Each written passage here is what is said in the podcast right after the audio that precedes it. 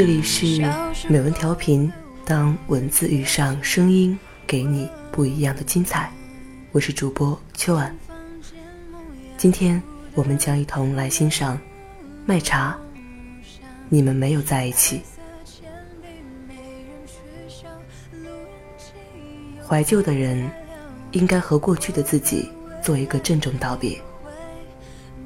你应该告诉他。你的日子的确过得很好，你身边的人的确是我现在已经不能遇到的了。你那儿的阳光似乎都比我的干爽明亮，你的世界连色彩都比我的鲜艳。这些是真的，不假。但是，那终究是你的世界，不是我的。再好也不是我的，而我的世界。也没有你想的那么糟。我可以看书、听歌、书写、画画。我有喜欢的人在身边。我看似吊儿郎当，其实比你努力百倍。我过得其实不比你差。没错，你应该对过去的自己这样说。我爱喝酒，洋酒、啤酒、老白干都爱喝。我有一群和我一样爱喝酒的朋友，每个人喝酒的目的都不同。对于我，可能是因为脑袋里的事情太多，自己脑容量存储又小，运转久了难免发热，喝点酒能短暂的让人放松一下，类似于对处理器降温的效果。我大学最好的朋友小智，每逢喝酒必定是情感受挫，要大哭一场。我想。对于他，酒就是催泪剂，能把平时流不出来的眼泪都榨出来，免得憋成内伤。大一的时候，我和小智顶着山头巨大的风，一人怀揣着一瓶二锅头，向学校西院的草坪出发。那个我们经常喝酒的据点，是一个超级大的斜坡，名叫情人坡。顾名思义。有很多对男女在斜坡上处对象。其实并不是我们不识趣儿凑热闹，而是当时实在穷，没钱天天下馆子泡酒吧，只能商店里买完五块钱一瓶的二锅头，然后朝着学院风景最美的情人坡走去，享受一个酒鬼的下午。期间，我们还不得不大声说出：“哎呀，我那天帮你追那妹子怎么样了？”原来你喜欢我们班的班花王某某啊，这样之类的话，避免别人误会我俩那啥。如果问我整个大学我做了啥有意义的事情的话，帮着小智追二姐这事儿，就不得不算前三名了。当时我们专业女生和男生的人数正好一样多，男生私下里按照女生的整体个人条件，从高到低排了顺序。并取前十名分别安上了一姐到十姐的称号。一姐最漂亮，碰巧还是个超级学霸，但是性格十分古怪，别号学海圣女。如果谁耽误了她复习高数的时间，估计她能跑讲台将一栋黑板拆下来过来盖你。大家眼看着这么优秀的一个女人落入无边学海不能自拔，这简直是遁入空门的架势啊！谁也不敢接近了。于是退而求其次，将目标齐齐锁定二姐身上。在一堆虎视眈眈的理工男堆里，小智的长相、家庭和身材都属于一般的。小身板儿有点像豆芽菜，两个眼睛小的让人觉得他二十四小时都在打瞌睡，基本就是除了一副热心肠，啥啥没有心。有一天晚上，他带着一瓶二锅头硬砸我的宿舍门。鬼哭狼嚎的，把整个楼道里的人都吵醒了。我开了门才知道，他喝成这样，是因为当天晚上第一次向二姐表白，没成功，还遭了一顿数落。我一边看着小智上演着老掉牙的青春疼痛剧，一边翻开二姐校内，想搜寻一下她的喜好啊、品味啊、情感史啊什么的。小智在旁边鬼哭了好一会儿，终于停下来，然后。看我刷着我卡到牛逼的键盘手机，问：“你在看啥？”我说在调查二姐。他说，调查她干啥？我说，把她了解清楚，你才能展开追求的攻势呀。谁会像你一样，追个妹子啥都不做就干巴巴去表白？小智两只豆豆眼中浸满了感动的泪水，吧唧一挤，掉到了手中的酒杯里。我们大学分两个校区，中心校区和分校区，所有人必须在分校区度过自己的大一，才能进城前往中心校区读大二至大四。中心校区在青岛市中心，而分校区在靠近崂山的地方，人烟稀少，地势真的称得上绵延起伏，并且分校区又分为东院和西院。东西两院分别在两座不同的小山坡上依山而建，女生住在东院，男生住在西院。据说这是为了预防学生们十年寒窗苦读，憋得一到大学就疯狂谈恋爱，一发不可收拾。除此以外，学校还有一个非常变态的安排：上课的教学楼一律在东院，原因是女生爱学习，晚自习下课比较方便；水房食堂在西院。原因是男生爱吃，所以当我帮着小智追二姐的时候，每晚从西院到东院上晚自习，上完去取二姐的水壶，回西院打水，再送回东院，再回西院。两月下来，我和小智都瘦成了小鱼干，二姐岿然不动。这段日子，我们用尽了全力，尝试着对一个人好，照顾他生活的方方面面。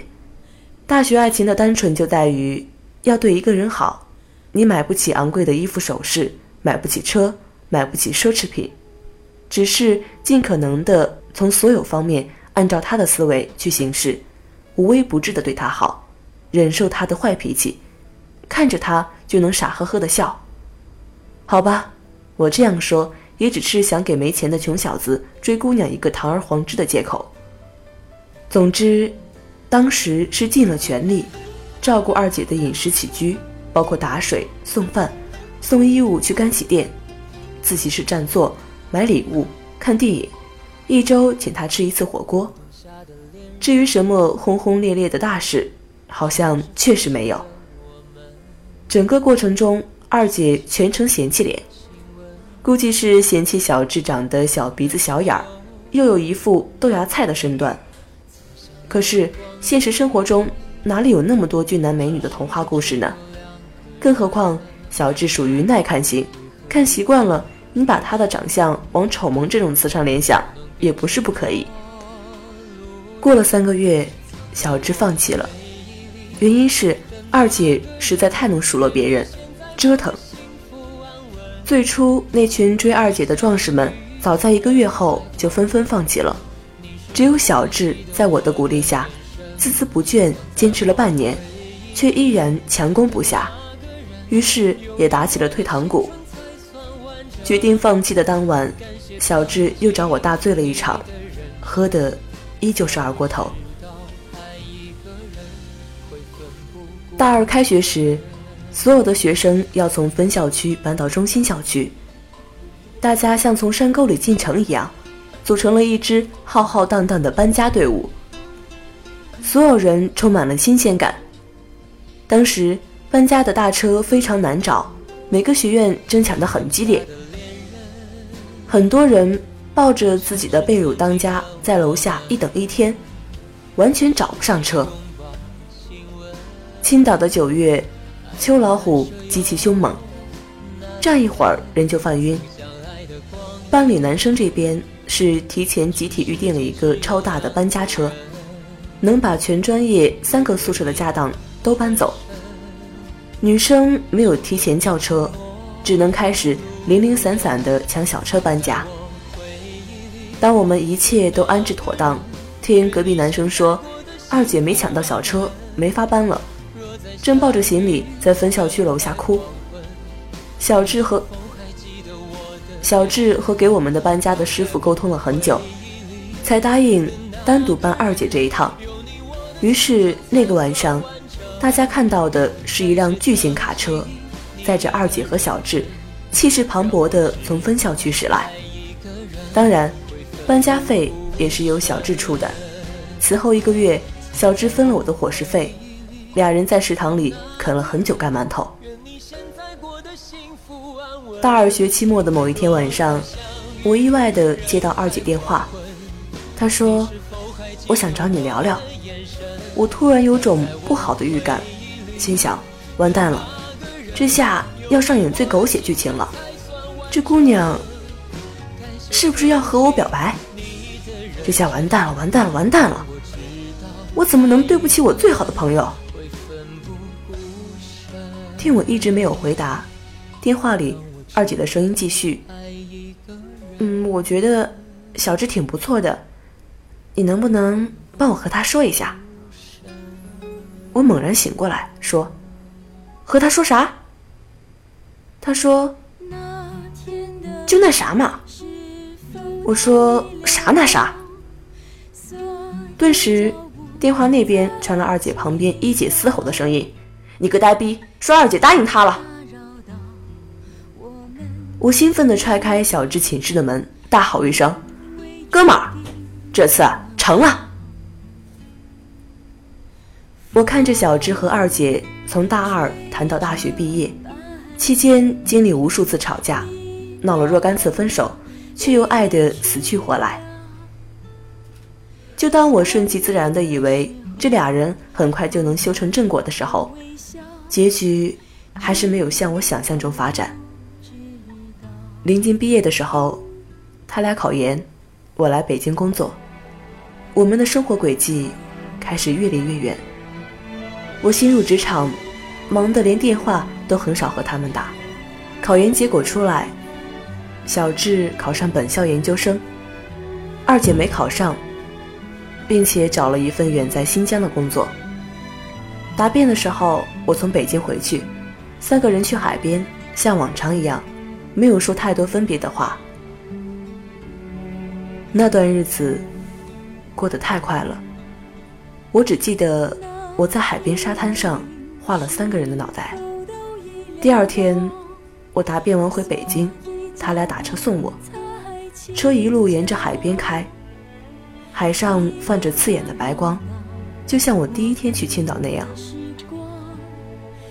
以前，我以为你们是我大学的奇迹，后来你们都说，现实还是最强大的，不得不低头。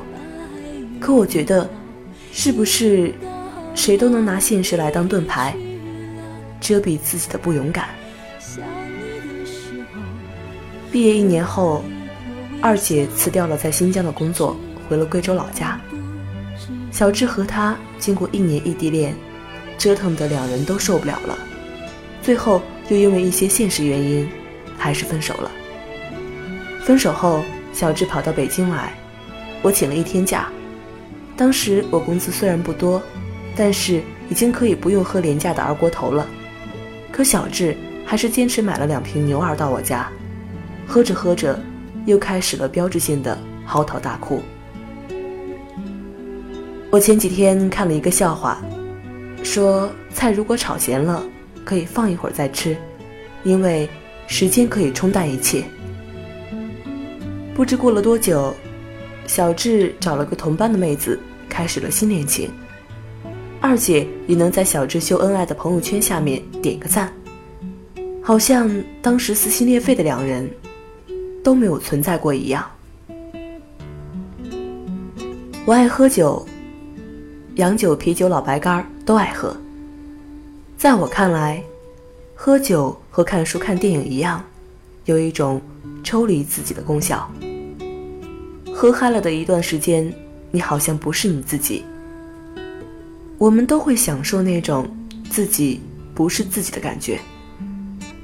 我看着旁人发生各种故事，精彩的、狗血的，让我嗤之以鼻的，让我感动的。我永远都喜欢当一个旁观者，但我无法当自己的旁观者。唯有喝醉一点儿。才能像灵魂一样飘出来，审视一下自己。也许有一天，我能像小智一样，喝一瓶二锅头，撕心裂肺的哭一把。